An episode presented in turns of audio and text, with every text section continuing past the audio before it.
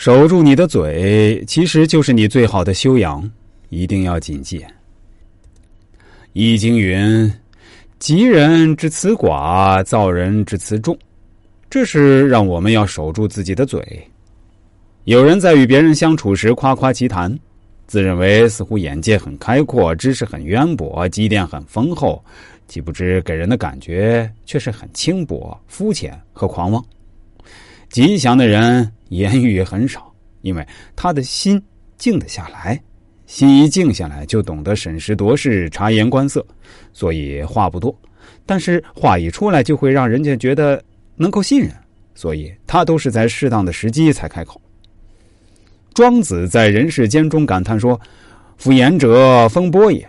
自古以来，祸从口出的例子数不胜数，轻则得罪人，重者甚至丢掉性命。”《爱子后语》中记载，赵国有一个方士，好讲大话。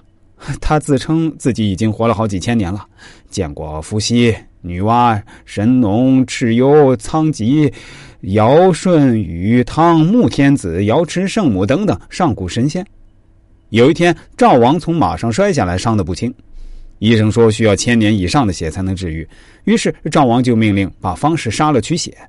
吓得方士赶紧澄清自己是吹牛，但赵王不相信他，认为他是为了保命而撒谎，还是把他杀了。守住嘴不是不说话，而是会说话，就是孔子所说的纳言。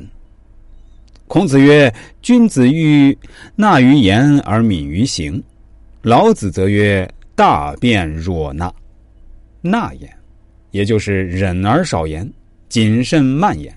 说话前要三思，切勿口无遮拦、信口开河。守住嘴，就是在不高兴的时候不说话，心不平时不说话，有牢骚、有情绪时闭紧口不说话。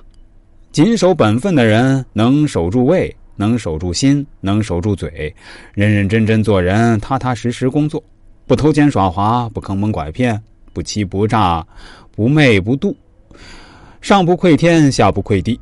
堂堂正正、坦坦荡荡，自然能够避祸除灾，吉无不利。